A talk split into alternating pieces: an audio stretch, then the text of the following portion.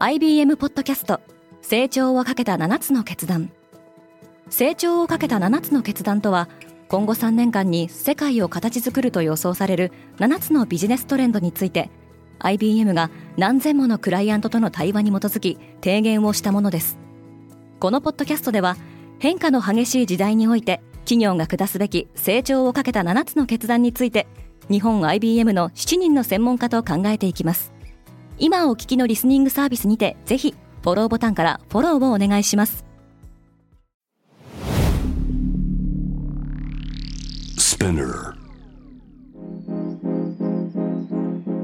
Good morning, ケリーアンです。11月23日水曜日、世界で今起きていること。このポッドキャスト Daily Brief では、世界で今まさに報じられた最新のニュースをいち早く声でお届けします。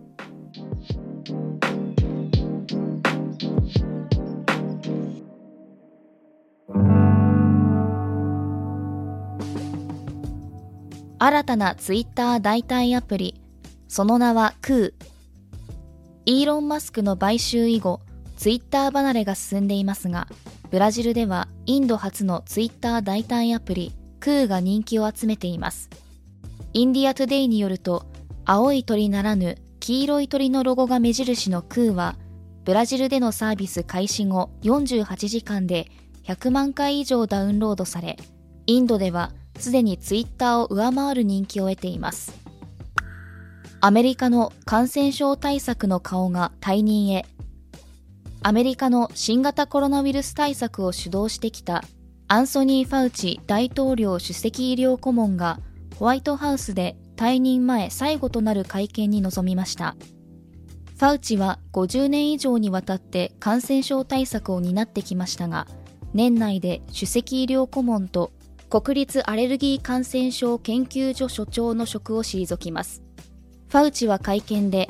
コロナで入院したり死亡する人を見たくないとして、ホリデーシーズンに向けてワクチン接種を呼びかけました。西側諸国はエネルギー危機に備えている。ウォール・ストリート・ジャーナルによると、アメリカなどの西側諸国は、ロシア産の石油価格の上限設定について、早ければ23日の合意成立を目指しています。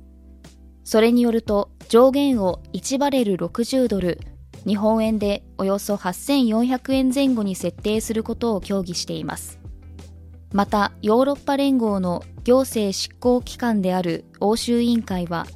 天然ガスの価格が現在の水準から大幅に上昇した場合、ガス価格の上限をメガワット時あたり275ユーロ、日本円でおよそ4万円に抑える案を提案しました。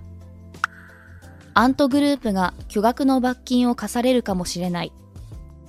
ロイター通信によると、中国の中央銀行は、アリババグループ傘下の金融会社アントグループに対し、日本円で1400億円を超える罰金を課す方針を示しています。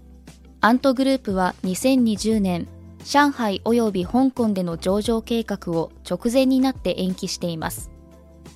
背景にはアリババの創業者ジャック・マーが共産党の政策を批判する発言をしたことがあるとみられており、中央銀行はこれ以降、アントグループへの介入を進めています。イスラエルと日本が FTA 締結に向けて第一歩を踏み出す。イスラエル外務省は22日、日本との FTA 自由貿易協定の締結を目指し交渉を開始したと発表しました。ラピド首相はイスラエルの対日輸出の拡大とともに日本からの輸入品価格の低下も見込めるとの期待を示しています。日本とイスラエルの間での輸出入は近年増加傾向にあります。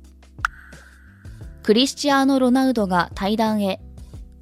サッカーのイングランドプレミアリーグ、マンチェスターユナイテッドは、クリスチアーノ・ロナウドが対談することで合意したと発表しました。ロナウドは2度の在籍期間で合わせて346試合に出場し、145得点を挙げています。一方、カタールで開催中のワールドカップでは、メッシを擁する優勝候補のアルゼンチンをサウジアラビアが撃破しました。今、世界で起きているニュースをいち早く受け取りたい方は、Daily Brief をぜひ、Spotify、Apple Podcast、Amazon Music などでフォローしてくださいね。ケリーアンでした。Have a nice day!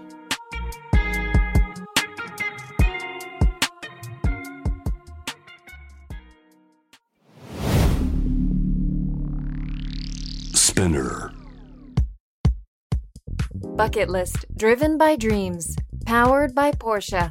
このポッドキャストは私、シャウラがポルシェジャパンマーケティング CRM 部執行役員の前田健一郎さんと共にナビゲート。様々な業界で活躍するゲストをお迎えして、絶対に叶えたい夢のリストをインタビューしております。毎週水曜日、ニューエピソード更新中。チェックしてね